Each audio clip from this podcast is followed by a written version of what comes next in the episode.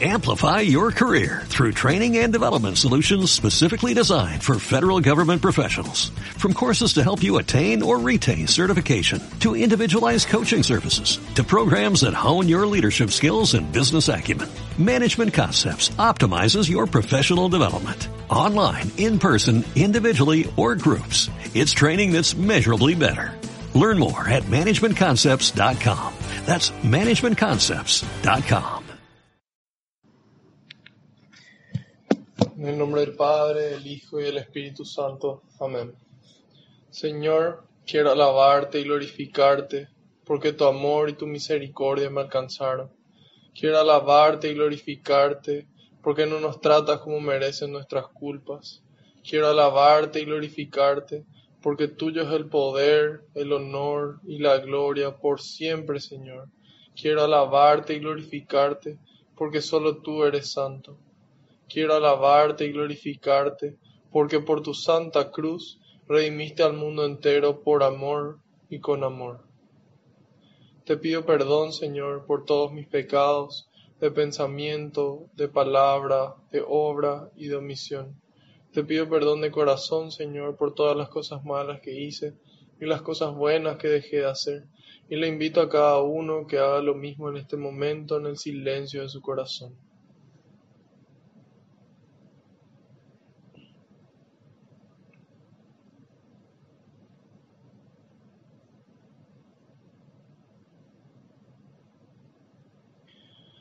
Te pido, Señor, que se cumpla tu palabra.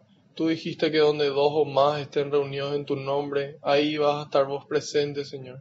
Y nosotros sabemos que aunque no te podemos ver, estás aquí entre nosotros, contento de que podamos conocer tu palabra y tu mensaje, que podamos aceptarlo y llevarlo a la práctica, para que esa forma sea bendición para nosotros y todas las personas que se encuentren con nosotros. Te pido, Señor, que tú vayas por delante, que puedas allanar el camino de nuestra mente y nuestro corazón, para que esta semilla que se va a sembrar, que es tu palabra, pueda dar fruto y fruto en abundancia. En algunos el 30, en otros el 60 y en otros el 100%, Señor. Te pido, Señor, que yo crezca por completo y sea tu Espíritu Santo el que me inunde. Te doy gracias desde ya, Señor, porque sé que nos concedes todo lo que necesitamos y te entrego cada una de esas intenciones que todos traemos en el corazón. Te entrego, Señor, cada una de esas peticiones de oración que recibimos. Te pido, Señor, que las lleves con alegría al Padre para que nos la conceda en el momento apropiado y acorde a su voluntad. Glorias y alabanzas sean dadas a ti por los siglos de los siglos. Amén. Ahora les pido que en un momento de silencio eh, intercedan por mí ante el Padre, para que todo lo que diga sean las palabras y el mensaje del Hijo, que sea el Espíritu Santo el que me guíe y que de esa forma se cumpla la voluntad del Padre. Y antes de eso decimos todos juntos, Espíritu Santo, vacíame de mí y lléname de ti hasta rebosar. Espíritu Santo, vacíame de mí y lléname de ti hasta rebosar. Espíritu Santo, vacíame de mí y lléname de ti hasta rebosar. Amén. Ahora les pido que intercedan por mí.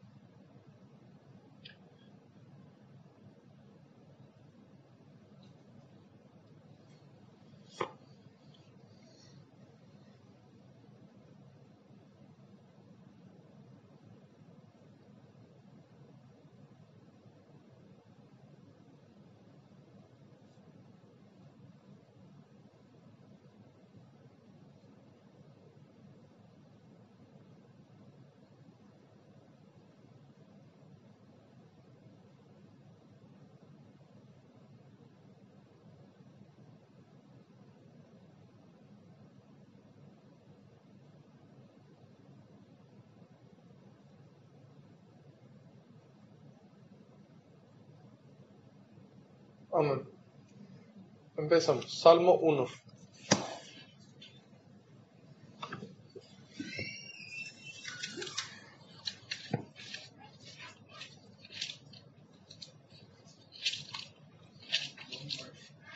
Salmo 1.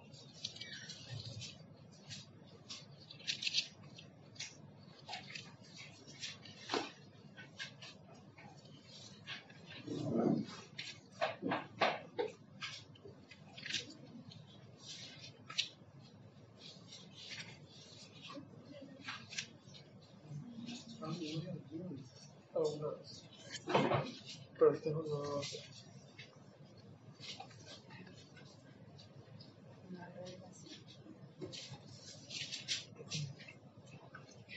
Salmo 1. Los dos caminos.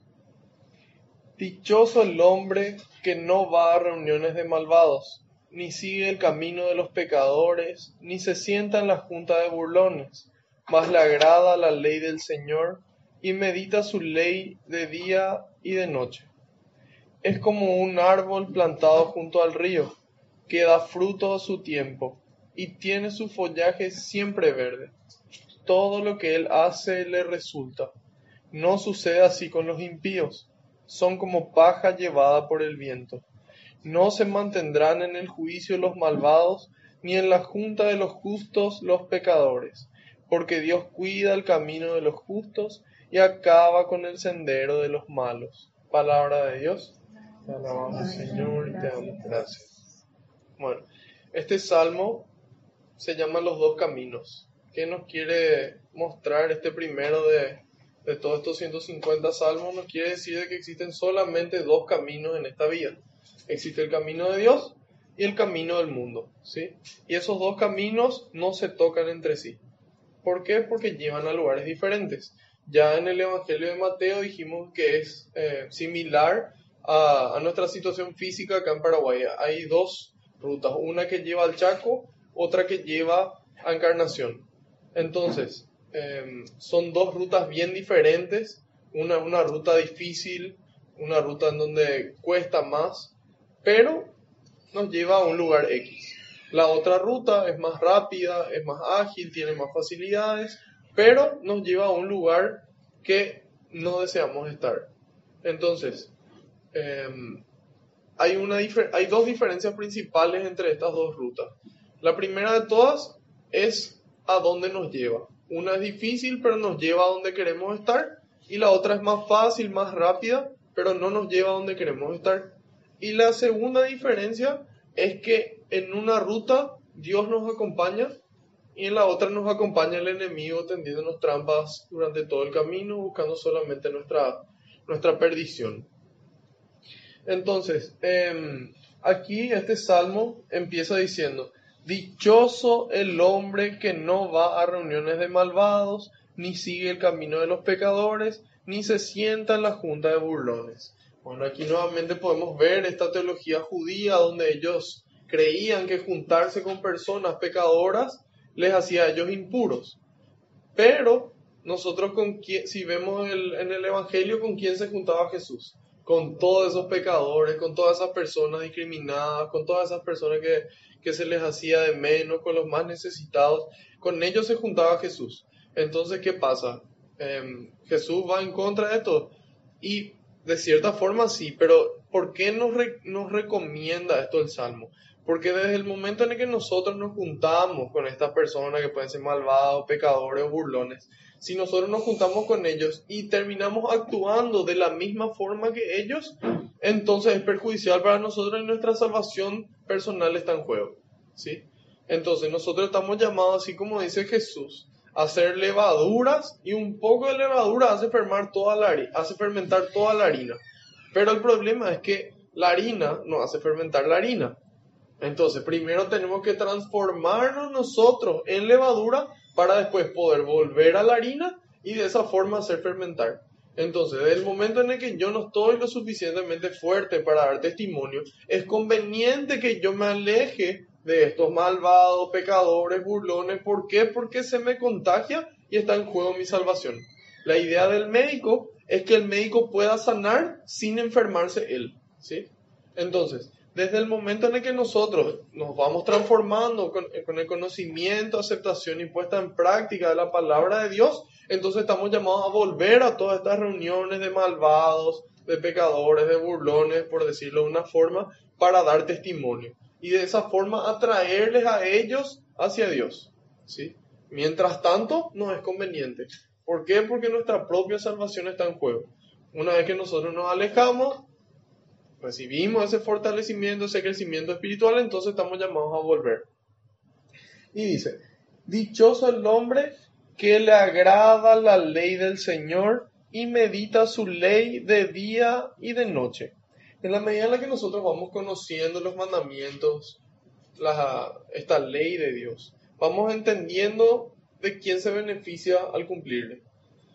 De que Dios mismo Él no se beneficia porque ya Él es Dios. En cambio somos nosotros los que nos beneficiamos. Y en la medida en la que vamos gozando de esos beneficios, vamos entendiendo y vamos amando esa ley, nos va agradando, va cambiando nuestra perspectiva con respecto a la ley de Dios.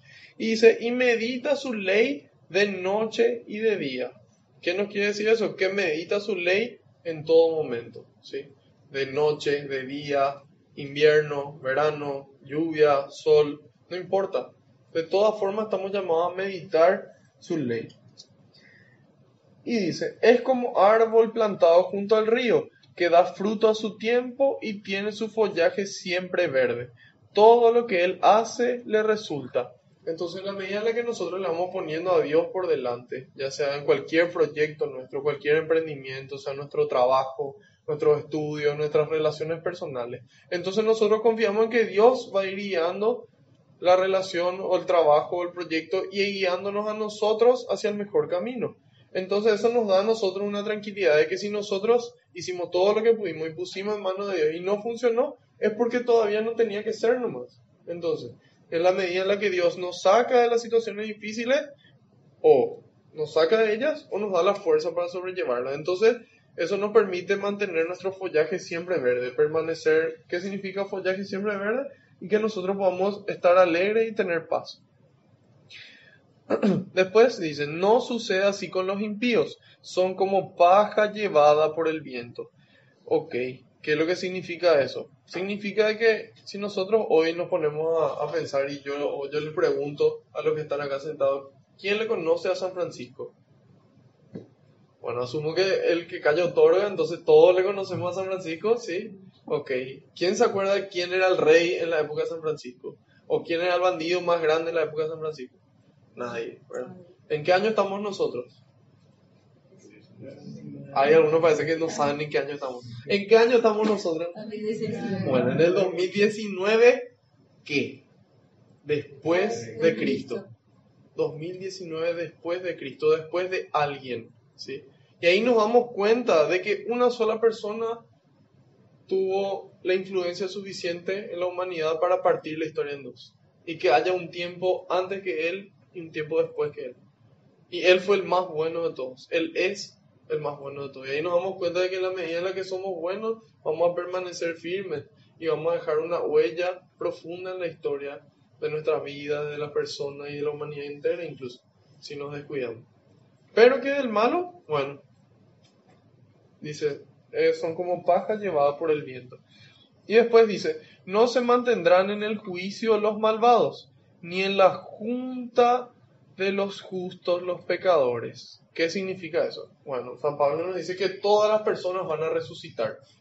Pero, ¿por qué? ¿Para qué? Todas van a resucitar para rendir cuentas. ¿sí? Todos vamos a resucitar para rendir cuentas. Y bueno, Jesús ahí nos viene a aclarar de que en el momento en el que rendimos cuenta, bueno, algunos se van a quedar a su derecha, pasen los corderos a la derecha, los cabritos a la izquierda.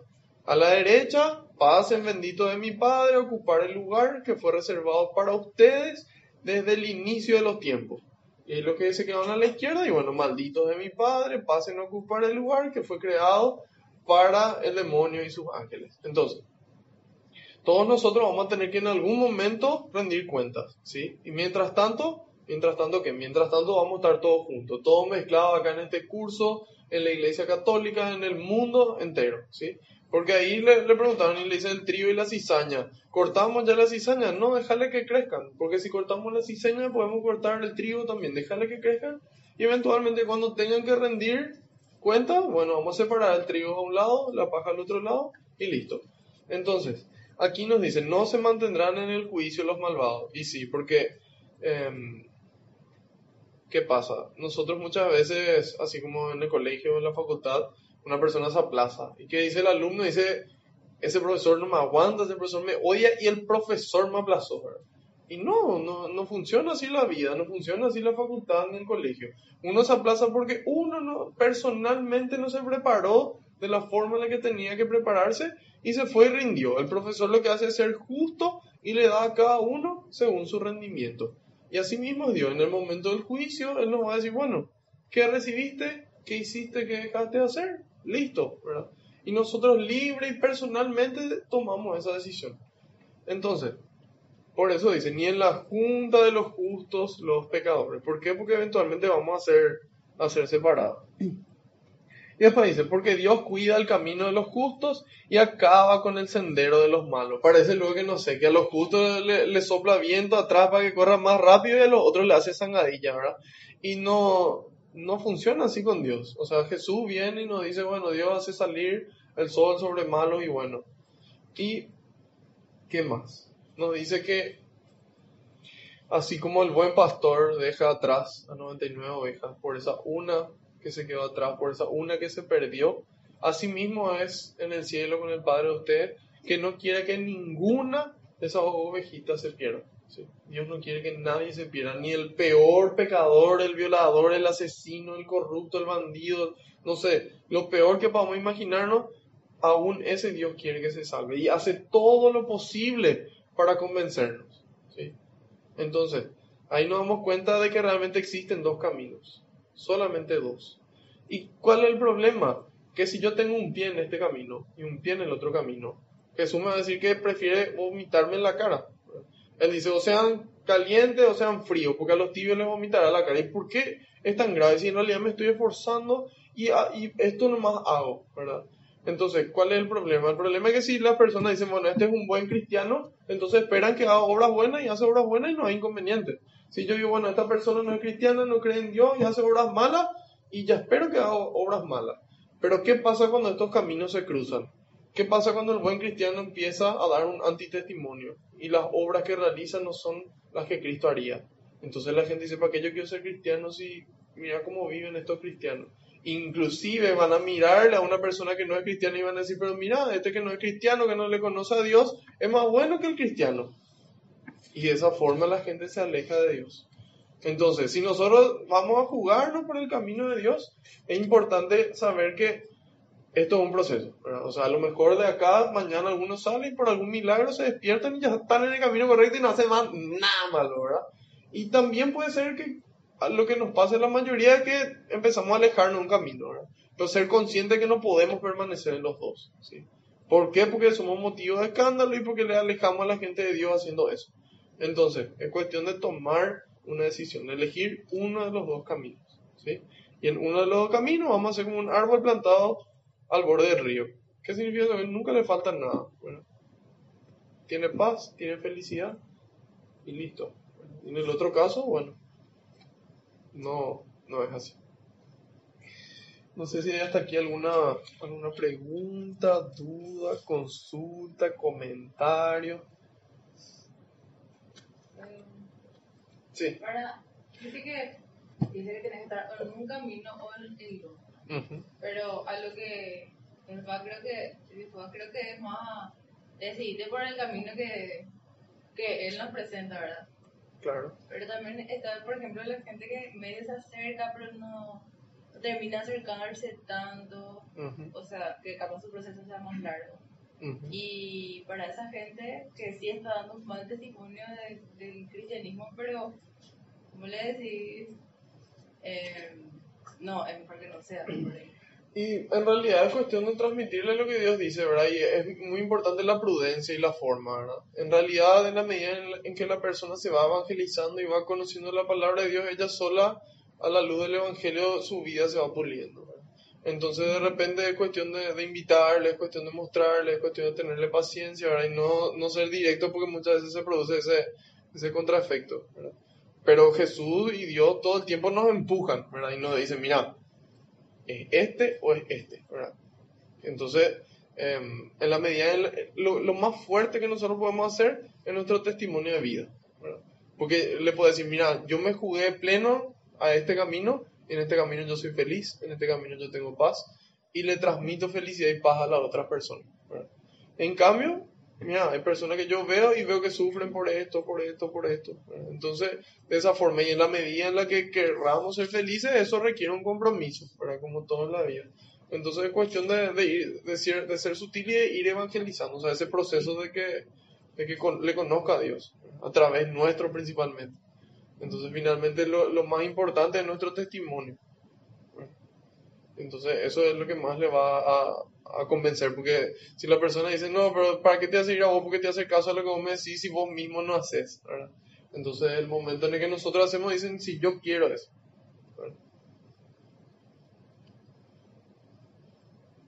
Eh, ¿Alguna otra pregunta? ¿Consulta o comentario? Ok, excelente. Pasamos a Lucas 1.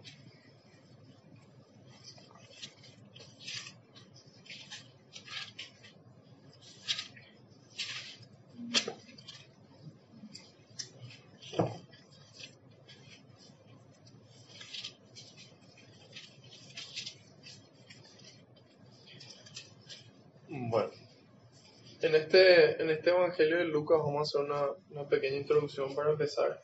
Em, según, la, según los historiadores, Lucas es un, es un médico sirio en donde él, él habla griego y em, él no fue em, discípulo directo de Jesús, él no le conoció a Jesús y vamos a ver enseguida de, de qué fue lo que él hizo.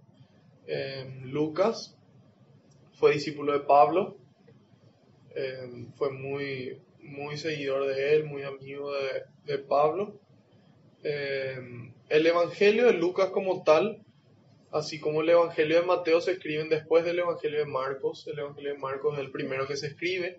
En base a eso, Mateo y Lucas toman una, un, un documento que se llama la fuente Q, en donde estaban diferentes, diferentes frases que Jesús dijo. En base a eso, ellos, ellos escriben sus evangelios, tomando el evangelio de Marcos y la fuente Q. Pero hay varias diferencias eh, grandes entre el evangelio de Mateo y el evangelio de Lucas. Mateo escribe para los judíos, ¿sí? Entonces, la forma en la que él se expresa, los judíos entienden. Mateo tiene un énfasis muy grande en lo que es el mesianismo de Jesús, en donde él va demostrando cómo las diferentes profecías del Antiguo Testamento se cumplen en Jesús para que los judíos puedan entender. Eh, tienen muy en cuenta lo que es el reino de los cielos, también es un evangelio más enfocado en la parte moral. Y ese es el evangelio de Mateo. Está dirigido a los judíos.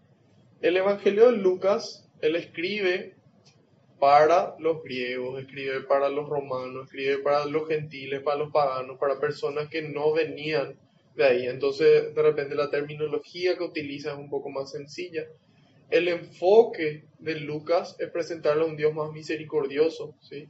El, Evangelio de la Misericordia también se le llama. Y otro énfasis que hace, que hace Lucas es eh, con respecto a las mujeres, le da más protagonismo a las mujeres y, destaca mucho la actitud de Jesús con respecto a las mujeres, que hasta ese entonces había una actitud así universal de discriminación y que, que bueno, que Jesús muestra una actitud diferente y bueno, lastimosamente esa, esa discriminación sigue, sigue hasta hoy. Pero em, Lucas hace esos, esos destaques, también conocido como el, Evangelio de la Misericordia y de repente también como el Evangelio de las Mujeres. Empezamos. Algunas personas han hecho empeño por ordenar una narración de los acontecimientos que se han cumplido entre nosotros tal como nos han sido tal como nos han sido transmitidos por aquellos que fueron los primeros testigos y que después se hicieron servidores de la palabra. Después de haber investigado cuidadosamente todo desde el principio, también a mí me ha parecido bueno escribir un relato ordenado para ti, ilustre Teófilo. De este modo podrás verificar la solidez de la catequesis que has recibido Siendo Herodes rey de Judea, vivía allí un sacerdote llamado Zacarías. Pertenecía al grupo sacerdotal de Abías, y su esposa, llamada Isabel, era también descendiente de una familia de sacerdotes. Ambos eran personas muy cumplidoras a los ojos de Dios y se esmeraban en practicar todos los mandamientos y leyes del Señor. No tenían hijos, pues Isabel no podía tener familia y los dos eran ya de edad avanzada. Mientras Zacarías y los otros sacerdotes de su grupo estaban oficiando ante el Señor, le tocó a él en suerte, según las costumbres de los sacerdotes, entrar en el santuario del Señor para ofrecer el incienso. Cuando llegó la hora del incienso, toda la gente estaba orando afuera en los patios. En esto se, le apareció un ángel del Señor de pie al lado, al lado derecho del altar del incienso. Zacarías se turbó al verlo y el temor se apoderó de él. Pero el ángel le dijo, No temas, Zacarías, porque tu oración ha sido escuchada. Tu esposa Isabel te dará un hijo y le pondrás por nombre Juan. Será para ti un gozo muy grande, y muchos más se alegrarán con su nacimiento, porque este hijo tuyo será un gran servidor del Señor. No beberá vino ni licor, y estará lleno del Espíritu Santo ya desde el seno de su madre. Por medio de él muchos hijos de Israel volverán al Señor su Dios. Él mismo abrirá el camino al Señor con el espíritu y el poder del profeta Elías. Reconciliará a padres e hijos y llevará a los rebeldes a la sabiduría de los buenos. De este modo preparará al Señor un pueblo bien dispuesto. Zacarías dijo al ángel, ¿quién me lo puede asegurar? Yo ya soy viejo y mi esposa también. El ángel contestó, Yo soy Gabriel, el que tiene entrada al consejo de Dios, y he sido enviado para hablar contigo y comunicarte esta buena noticia. Mis palabras se cumplirán a su debido tiempo, pero tú, por no haber creído, te vas a quedar mudo y no podrás hablar hasta el día en que todo esto ocurra. El pueblo estaba esperando a Zacarías y se extrañaban de que se demorase tanto en el santuario. Cuando finalmente salió, no podía hablarles, y comprendieron que había tenido alguna visión en el santuario. Intentaba comunicarse por señas, pues permanecía mudo. Al terminar el tiempo de su servicio, Zacarías regresó a su casa, y poco después su esposa Isabel quedó embarazada. Durante cinco meses permaneció retirada, pensando, ¿qué no ha hecho por mí el Señor? Es ahora cuando quiso liberarme de mi vergüenza. Al sexto mes, el ángel Gabriel fue enviado por Dios a una ciudad de Galilea llamada Nazaret, a una joven virgen que estaba comprometida en matrimonio con un hombre llamado José, de la familia de David. La virgen se llamaba María. Llegó el ángel hasta ella y le dijo, Alégrate, llena de gracia, el Señor está contigo. María quedó muy conmovida al oír estas palabras y se preguntaba qué significaría tal saludo. Pero el ángel le dijo, No temas, María, porque has encontrado el favor de Dios. Concebirás en tu seno y darás a luz un hijo, al que pondrás el nombre de Jesús. Será grande y justamente será llamado el Hijo del Altísimo. El Señor Dios le dará el trono de su antepasado David, gobernará por siempre al pueblo de Jacob y su reinado no terminará jamás. María entonces dijo al ángel, ¿Cómo puede ser eso si yo soy virgen? contestó el ángel, el Espíritu Santo descenderá sobre ti y el poder del Altísimo te cubrirá con su sombra. Por eso el niño santo que nacerá de ti será llamado Hijo de Dios. También tu pariente Isabel está esperando un hijo en su vejez, y aunque no podía tener familia, se encuentra ya en el sexto mes del embarazo. Para Dios nada es imposible. Dijo María, yo soy la servidora del Señor, hágase en mí, se, hágase en mí tal como has dicho. Después la dejó el ángel. Palabra del Señor. Bueno, en esta, esta primera mitad del, del capítulo 1 del Evangelio de Lucas, empieza narrando diciendo lo siguiente, algunas personas han hecho empeño por ordenar una narración de los acontecimientos que se han cumplido entre nosotros tal como nos han sido transmitidos por aquellos que fueron los primeros testigos, tal como nos ha sido transmitidos por aquellos que fueron los primeros testigos y después se hicieron servidores de la palabra. Entonces ahí él da testimonio que él no era discípulo directo, pero que él quería averiguar de los testigos qué fue exactamente lo que pasó. Y dice, Después de haber investigado cuidadosamente todo desde el principio, también a mí me ha parecido bueno escribir un relato ordenado para ti, ilustre Teófilo. Entonces, ¿qué hace Lucas? Dice que hubo personas que, se empeñaron en, en obtener los hechos de forma ordenada y él dice, bueno, yo personalmente voy a hacer una investigación y voy a escribir esto. Me parece que es bueno dejar por escrito. Y le dedica dos libros a esta persona que se llama Teófilo. Él escribe dos libros. Lucas escribe lo que es el Evangelio según San Lucas y también escribe Hechos de los Apóstoles. ¿sí? En el comienzo de Hechos de los Apóstoles también Lucas le dedica a Teófilo. Y entonces nosotros decimos, pero ¿quién es Teófilo, verdad? Buenas noches. ¿Quién es Teófilo? Bueno, Teófilo, la palabra Teófilo, el nombre Teófilo significa amado de Dios o significa querido de Dios, ¿sí? Ese, es el significado. Entonces, para hoy nosotros, todos nosotros somos amados de Dios, somos amigos de Dios, se escribió para nosotros también, ¿sí? En aquel entonces él escribe a este su amigo Teófilo que no se sabe con certeza si quién era. Se cree que era un amigo, un compañero de viaje de Lucas y era un ciudadano eh, adinerado, era un, ciudadano con poder adquisitivo, entonces era, era como costumbre escribirle eso a esa persona, entonces esa persona con los medios que tenía mandaba a hacer copias, porque en ese entonces no existía la imprenta, entonces mandaba a hacer copias para poder distribuir esos, esos documentos. Entonces Lucas escribe dos, dos libros, escribe su Evangelio y escribe Hechos de los Apóstoles, que es la continuación. Cuando nosotros leemos Hechos los Apóstoles nos damos cuenta que está perfectamente conectado con esto y la teología coincide, todo coincide. Y dice, de este modo podrás verificar la solidez de la catequesis que has recibido. Entonces ahí nos damos cuenta que esta persona, Teófilo, ya recibió una catequesis. Pero que todos estos documentos ordenados, y así como Lucas era médico, era una persona metódica, cuidadosa, iba a darle a Teófilo una, una, confianza mayor. ¿En qué sentido? Porque dice, podrás verificar la solidez de la catequesis. Entonces, esa es la misión de este Evangelio.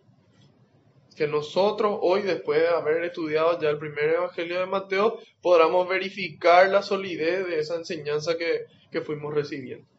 Después dice, siendo Herodes rey de Judea, vivía allí un sacerdote llamado Zacarías entonces ahí nos damos cuenta de cómo Lucas va ubicándonos a nosotros en el contexto histórico, en el contexto político de la época en la que nace Jesús. ¿sí? Entonces, ¿quién era el rey? Era Herodes. Él era el rey de Judea. Y nos dice que vivía allí un sacerdote llamado Zacarías pertenecía al grupo sacerdotal de Abías y su esposa llamada Isabel era también descendiente de una familia de sacerdotes. Bueno, cuando nosotros leemos el libro de, la, de Crónicas, en el primer libro de Crónicas, capítulo 4, ahí va narrando las diferentes tribus de Israel y dice tal persona dio a luz a Judá y esa fue una de las tribus. Después tal persona dio a luz a tal persona y nació otra tribu. Después dice tal persona dio a luz a Leví y de la tribu de Leví eran los sacerdotes. Y es hijo de Leví, esta persona que menciona acá, Abías, y es de esa rama de sacerdotes, Zacarías. ¿sí?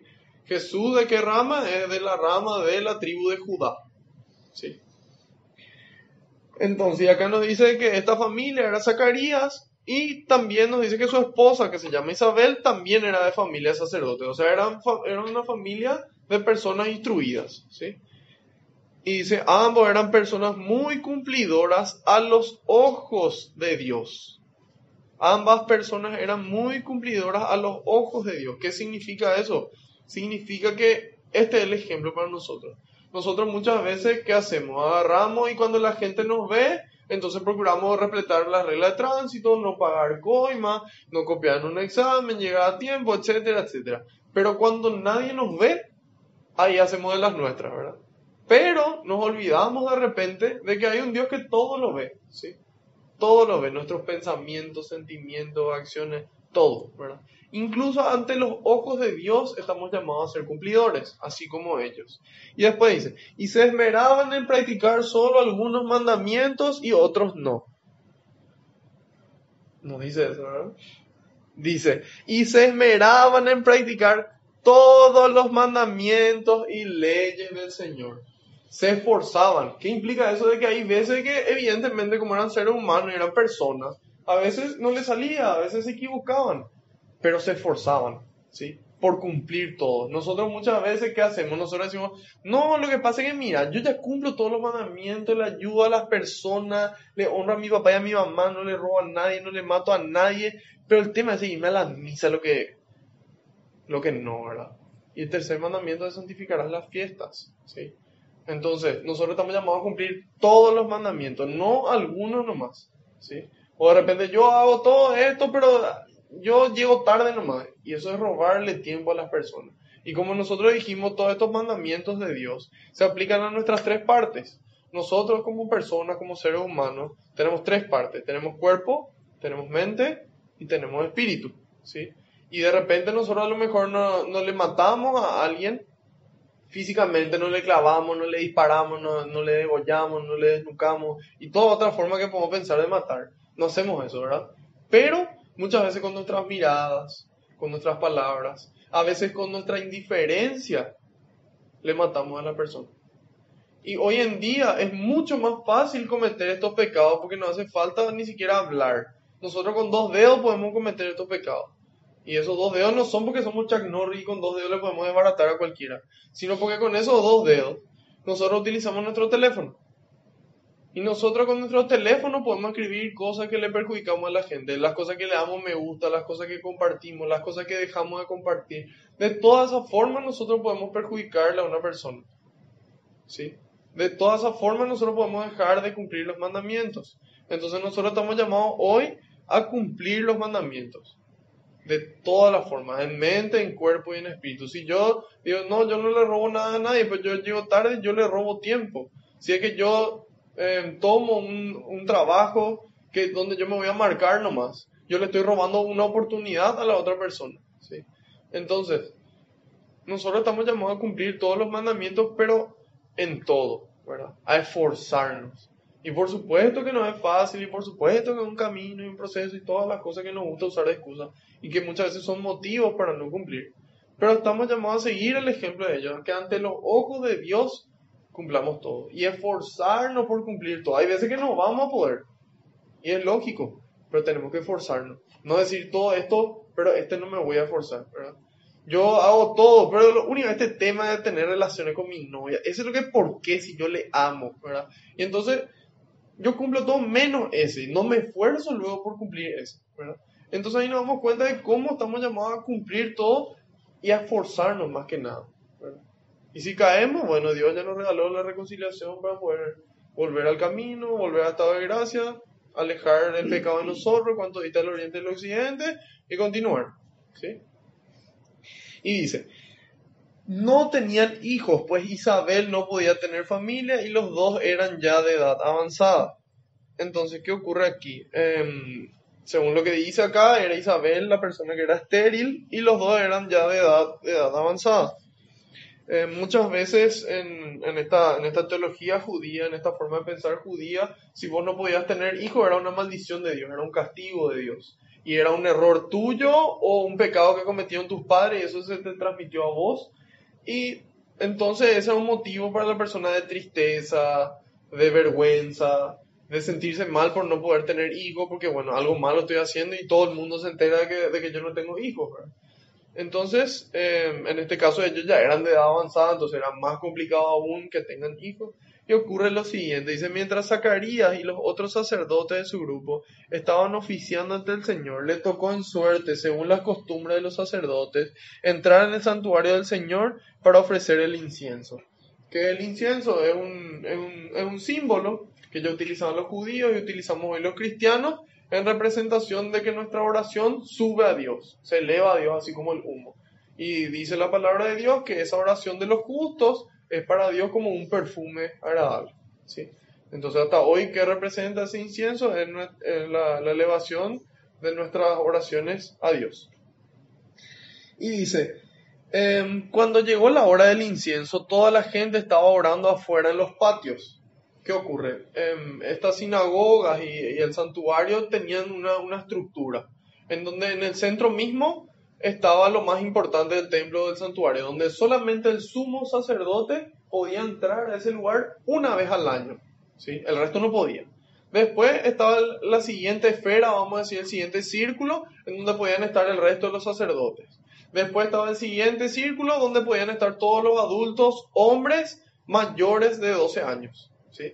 Y después estaban ya los diferentes patios donde podían estar los niños y las mujeres que en ese entonces ni siquiera eran considerados personas. ¿sí? Entonces, ahí vamos entendiendo el contexto. ¿Dónde estaban ellos? Estaban ahí en el centro mismo para ofrecer eso a Dios. Entra él a hacer la, prender el incienso para ofrecer a Dios. Y dice, en esto se le apareció un ángel del Señor de pie al lado derecho del altar del incienso. Zacarías se turbó al verlo y el temor se apoderó de él. Bueno, si nosotros leemos el Antiguo Testamento, por ejemplo, el libro de jueces en el capítulo 6, versículo 22, o Daniel en el capítulo 8, versículo 17, vamos a ver cuál era la reacción de las personas cuando un ángel de Dios se le aparecía. Y todas las veces le agarraba así un temor, un pánico, porque ellos creían que si ellos le veían hacia el ángel de Dios o le veían a Dios, era porque ya estaban muertos o porque, o porque iban a morir después. Entonces, ¿qué pasa? Ocurren ya en estos textos del Antiguo Testamento de que se aparece el ángel y le da miedo. Y el ángel le pronuncia las mismas palabras que le pronuncia a Zacarías. Le dice, no temas, no tengas miedo. Y por eso acá nos dice en el 12, Zacarías se turbó al verlo y el temor se apoderó de él. Claro, o sea, él conocía de memoria todo el Antiguo Testamento y las cosas que pasaban cuando se te aparecía el ángel. Entonces es lógico que su reacción judía sea tenerle miedo al ángel. Y dice, pero el ángel le dijo, no temas Zacarías porque tu oración ha sido escuchada. ¿Cuál es la única oración que Dios no escucha? La que no se hace. Oremos, porque tu oración ha sido escuchada. Tu esposa Isabel te dará un hijo y le pondrás por nombre Juan será para ti un gozo muy grande, y muchos se alegrarán con su nacimiento, porque este hijo tuyo será un gran servidor del Señor. Entonces, ¿qué es lo que tiene que producir un nacimiento? Mucha alegría en muchas personas. Hoy en día, ¿qué pasa? Hay un, hay un nacimiento y, excepto en el caso de que sea dentro de un matrimonio, mucha gente se pone triste y hoy en día el mundo está a favor de solucionar eso de la forma más rápida. ¿Qué hacen? Le matan a esta, nueva persona, ¿sí? que se está promoviendo a nivel mundial, hay incluso leyes en donde le obligan a un médico a matarle a una nueva persona. Siendo que, ¿qué debería producir este nacimiento? Una gran alegría. ¿Y cómo nosotros podemos hacerle pagar a una persona que ni siquiera nació por los errores de sus padres y por las cosas que ellos hicieron mal? Esa pobre criatura es una nueva persona y no tiene la culpa. Y no solamente no tiene la culpa, sino que esa persona puede ser un gran servidor del Señor, como dice aquí. Puede ser que muchas personas se conviertan y se salven gracias al testimonio de esa persona que no se le dio la oportunidad de nacer. Entonces nosotros como cristianos, como católicos, estamos llamados a luchar por la vida, ¿sí? Y animarle a las personas, y personas, y, si fue una violación o lo que sea, ¿y qué culpa tiene el nuevo hijo? ¿Por qué él va a tener que pagar por los errores de sus padres o de uno de sus padres?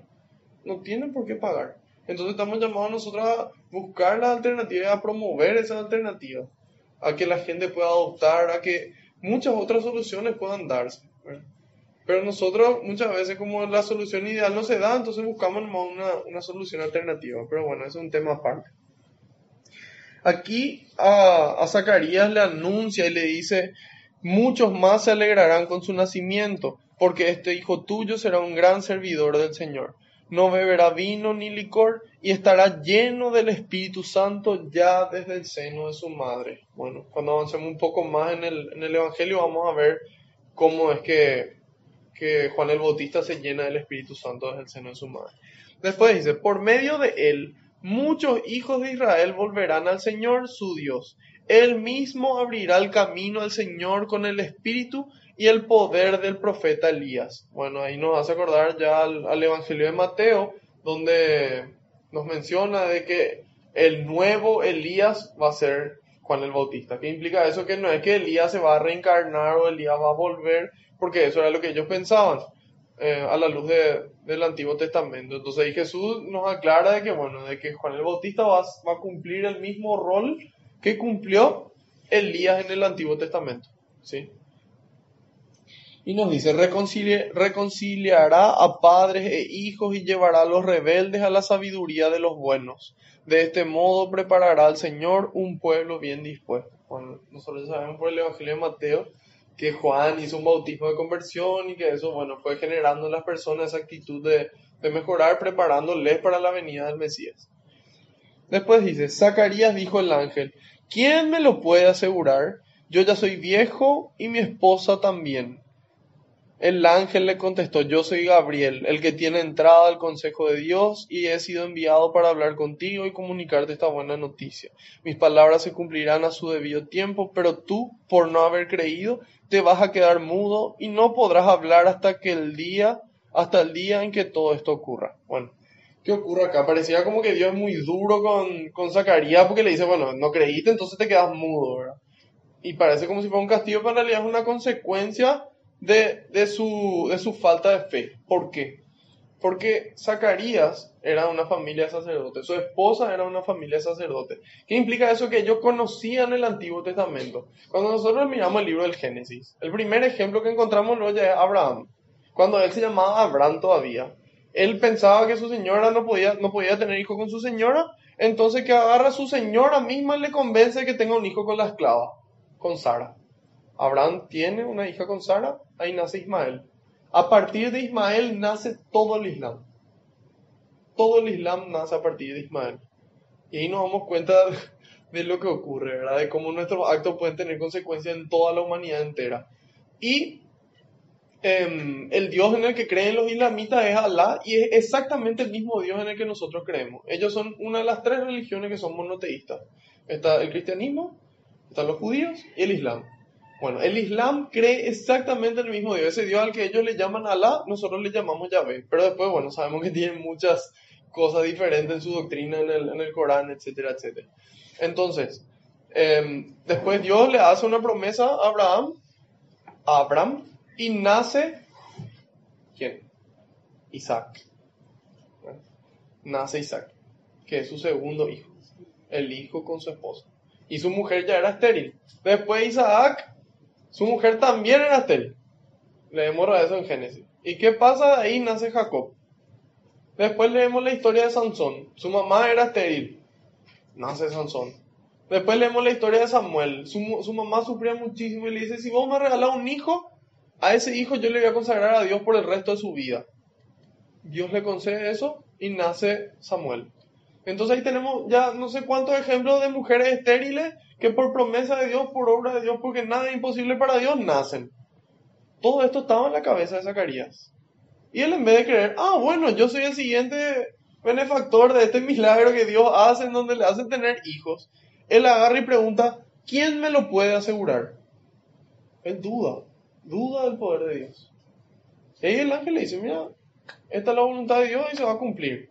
Entonces, en consecuencia, te va a quedar mudo. ¿Y por qué? Y a continuación dice, cuando finalmente salió no podía hablarle y comprendieron que había tenido alguna visión en el santuario. Algo raro pasó ahí. entonces al quedarse mudo, toda la gente pudo darse cuenta de que algo raro pasó ahí. Y dice, al terminar el tiempo de su servicio, Zacarías regresó a su casa y poco después su esposa Isabel quedó embarazada. Durante cinco meses permaneció retirada pensando, ¿qué no ha hecho por mí el Señor? Imagínense, cinco meses estuvo pensando, ¿qué no ha hecho por mí el Señor? Y nosotros muchas veces no nos damos cuenta de todo lo que hace Dios por nosotros, de qué no hizo Dios por nosotros que estamos acá sentados, las personas que, que están escuchando esto. ¿Y por qué no podemos darnos cuenta de todo lo que hizo Dios por nosotros? Porque estamos ocupados. Nadie tiene tiempo para darse cuenta. Estamos todo el tiempo ocupados con el trabajo, con la oficina, viviendo un, ritmo súper acelerado, viendo la tele, viendo Netflix, escuchando Spotify, viendo Instagram, que no tenemos tiempo nosotros para hacer una pausa en nuestro día y ver qué hizo Dios por nosotros o qué no hizo Dios por nosotros, ¿verdad? Porque tantas cosas buenas hacen cada día que de repente decís, ¿qué no hiciste hoy por mí?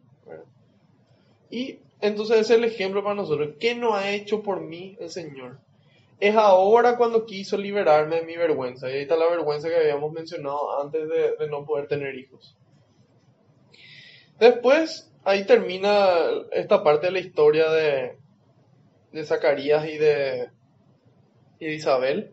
Y dice, al sexto mes, el ángel Gabriel fue enviado por Dios a una ciudad de Galilea llamada Nazaret, a una joven virgen que estaba comprometida en matrimonio con un hombre llamado José, de la familia de David la Virgen se llamaba María. Bueno, ahí nuevamente nos da el contexto de que José era de la familia de David, nos dicen tal ciudad, de tal lugar, y el nombre de la Virgen, ¿sí?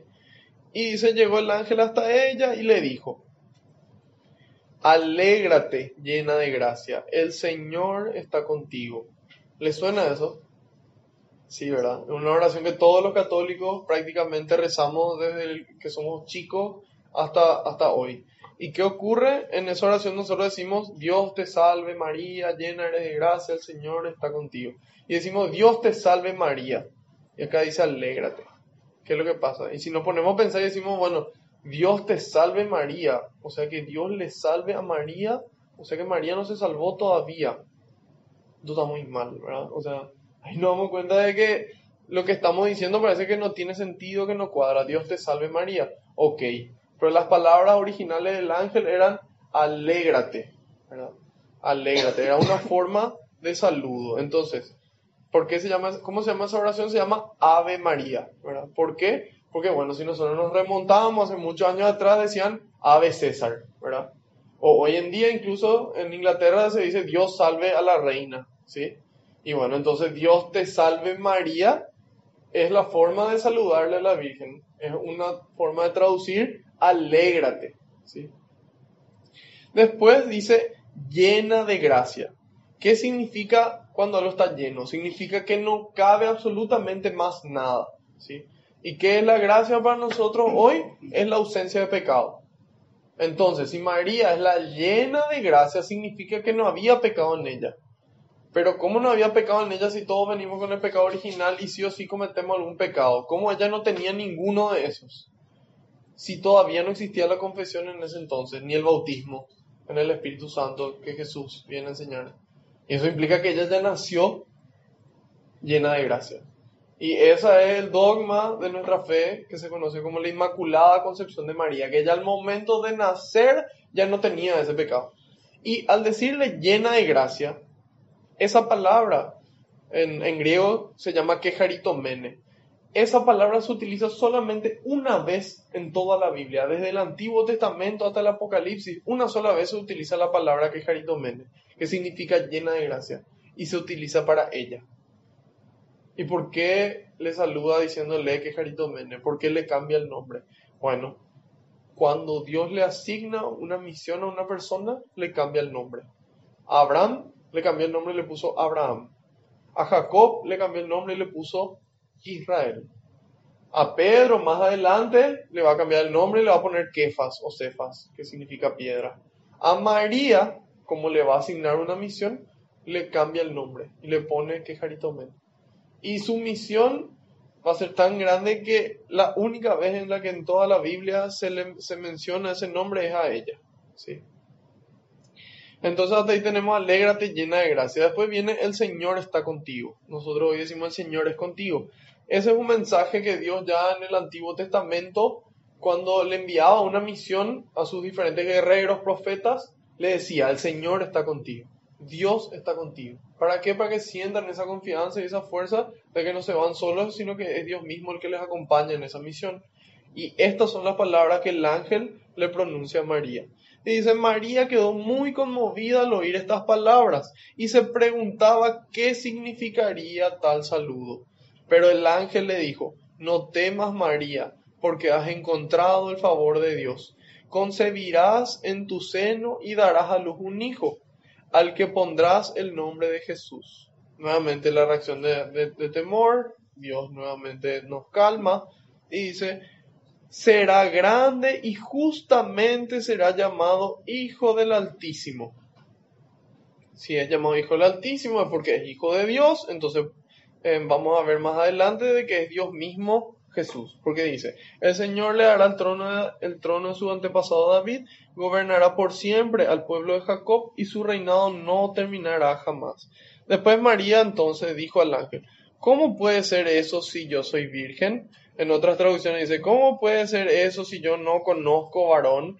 Y nosotros decimos, conozco varón, pero si vos le conoces nomás no pasa nada. Bueno, pero en el lenguaje judío, conocer significa tener relaciones. Entonces, en otro dice, si yo no tengo relación con ningún varón, y nos damos cuenta de cómo las diferentes traducciones se van adaptando a la necesidad, en este caso una necesidad pedagógica de poder enseñar, entonces se pone un término que todos entendemos.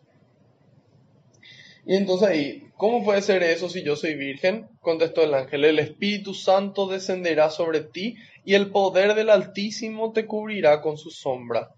Por eso el niño santo que nacerá de ti será llamado Hijo de Dios. Entonces, al ser, al ser el Espíritu Santo el que le fecunda a María, es Dios mismo el que le fecunda, entonces la persona que nace es verdadero Dios. ¿sí? Y esta persona es verdadero Dios y verdadero hombre, 100% humano, 100% Dios. ¿sí?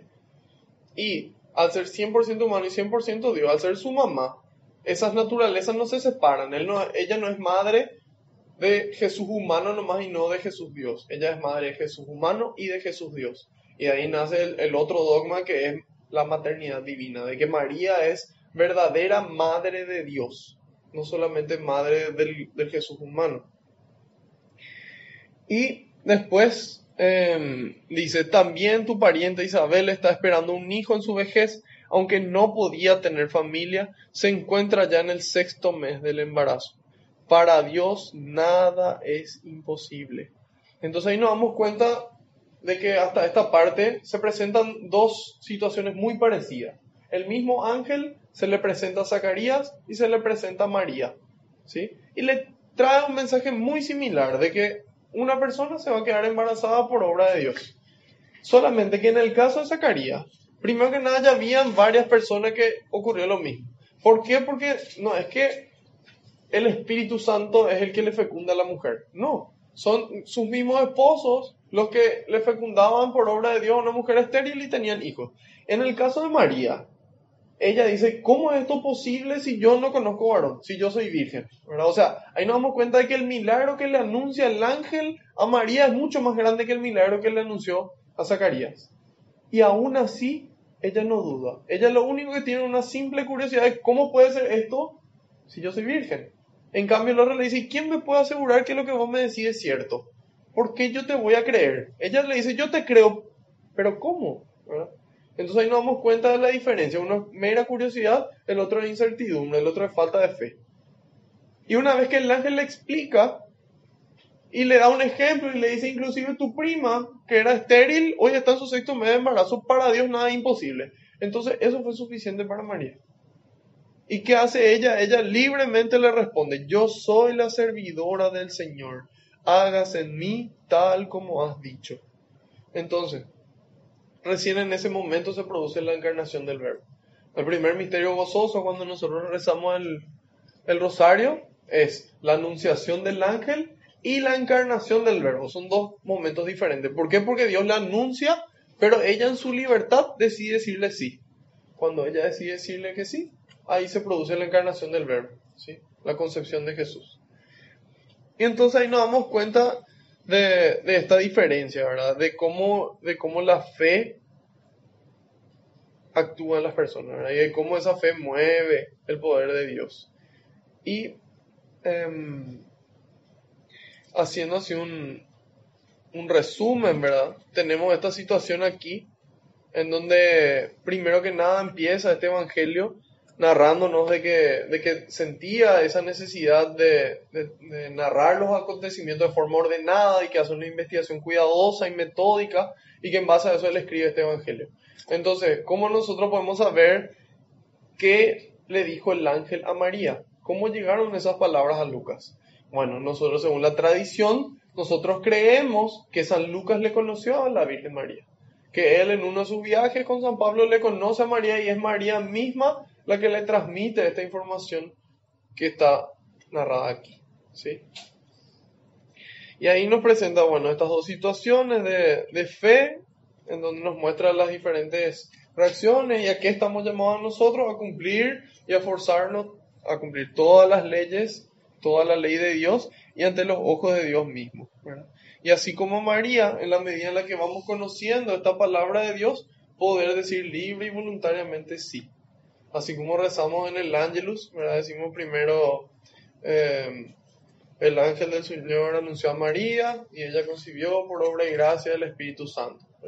Después, he aquí la esclava del Señor, hagas en mí según tu palabra.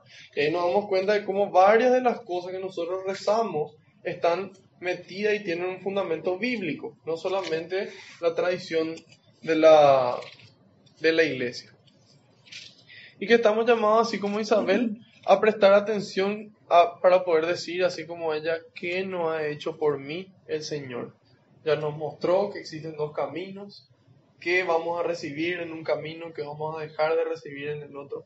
Entonces hoy nos invita a Dios a tomar una decisión, ¿verdad? A hacer como Zacarías que duda o a hacer como María que se aferra a una promesa de su Dios, de ese Dios que le ama y que le envía este, este mensajero. Y hoy Dios, así como como Lucas le escribió a Teófilo, Dios mandó a escribir este Evangelio para que nosotros podamos tomar una decisión, para que podamos conocer de que nada es imposible para Dios.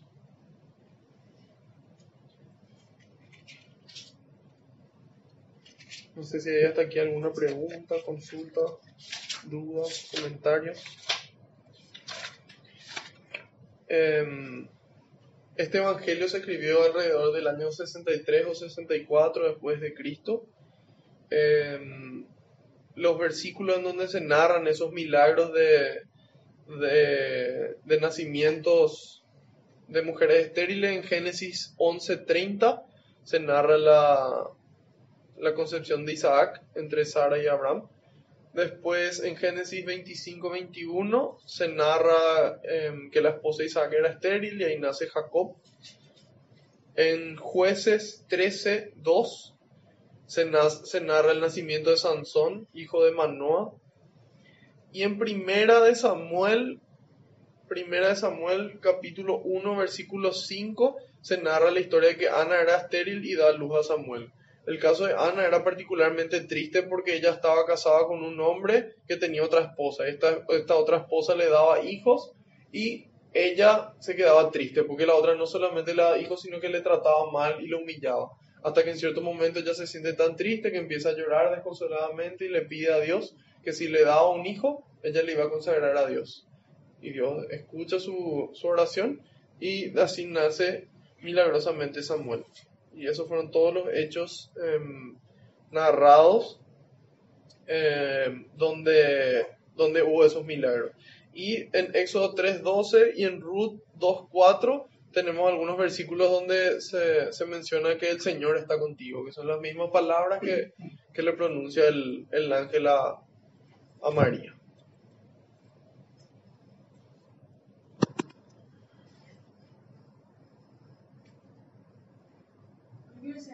Adelante. Qué notable que, que Zacarías siendo tan ilustrado, porque que, una persona ignorante, por ejemplo, eh, no crea es, es, más común, ¿verdad? Y que justamente que era sacerdote y de familia sacerdote, porque en ese contexto los sacerdotes eran los más ilustrados, ¿verdad? Porque, eh.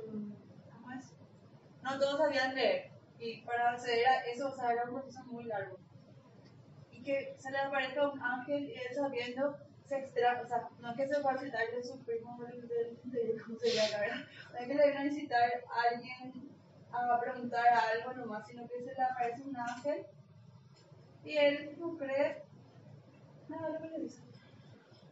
Justamente eso es llamativo, ¿verdad? ¿Por? Porque nosotros muchas veces en la medida en la que más conocemos, nosotros necesitamos pruebas científicas, necesitamos que nos demuestren las cosas, ¿verdad? Y eso nos hace, nos hace soberbio. En cambio, ella em, tiene esa humildad, ¿verdad? La humildad perfectísima de una virgen que le atrae esa omnipotencia de Dios. Entonces, justamente siempre la omnipotencia de Dios, su, su poder infinito, se deja atraer por la humildad. ¿Por qué? Porque nosotros en nuestra soberbia no le dejamos actuar, no acudimos a Él. No creemos que Él tiene el poder para hacer. Y entonces Él no puede obrar, porque Él respeta nuestra, nuestra voluntad. Entonces, así mismo, en la medida en la, que, en la que nos volvemos humildes, ya sea que tengamos mucho conocimiento o no, em, Dios va a obrar. Entonces, finalmente es la actitud que, no, que tenemos nosotros a causa de nuestro conocimiento, ¿verdad? Porque Él tenía esos conocimientos, pero eso como que lo que le hacía dudar a Él.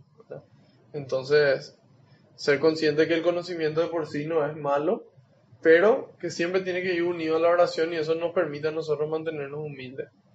Y a las obras de, caridad, en la medida en la que nosotros balanceamos esa, esos conocimientos con, con, la oración y con las obras, todo, todo adquiere más sentido y se, se potencian entre ellos.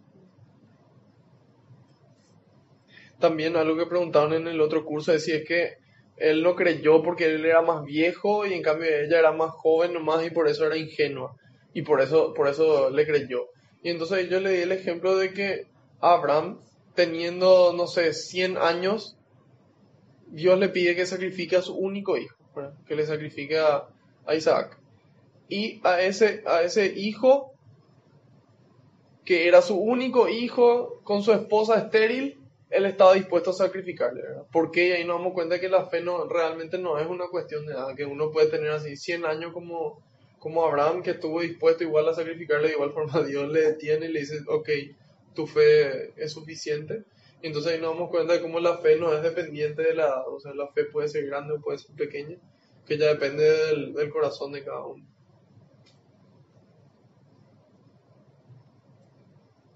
Acá, acá, en la explicación dice, María solo está desposada con José. sí. Y eh, pasa que en, el, en la época de los, de los judíos ellos tenían como dos procesos, ¿verdad? En donde estaba, eh, está lo que es unión de matrimonio, que en un principio se llama desposada, en donde ellos ya, está, ya estaba todo arreglado, pero ¿qué pasaba? Em, en esa época el matrimonio se consumaba cuando ellos eh, vivían juntos y tenían relación. En ese momento se consumaba el matrimonio. Y ella ya estaba casada, pero todavía no estaba consumado ese matrimonio. Por eso en esa, en esa explicación dice que estaba desposada. ¿sí? Por eso ella, sí, por eso ella eh, de ahí también viene eh, otro de los dogmas que es la virginidad perpetua de María, de que María muere siendo virgen.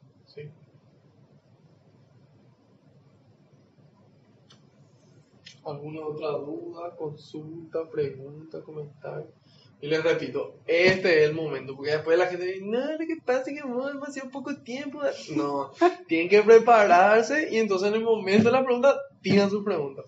Y es importante que pregunten, porque todo lo que ustedes pregunten puede haber alguien más que está acá sentado o alguien más que está escuchando y de su casa quiere saber la respuesta. Entonces, cualquier duda que tengan, va a ser de beneficio para usted y para otras personas. Entonces no tengan miedo, al contrario, sientan ese coraje, ese impulso del Espíritu Santo y todas esas cosas lindas para hacer sus preguntas o comentarios o dudas o, lo que sea.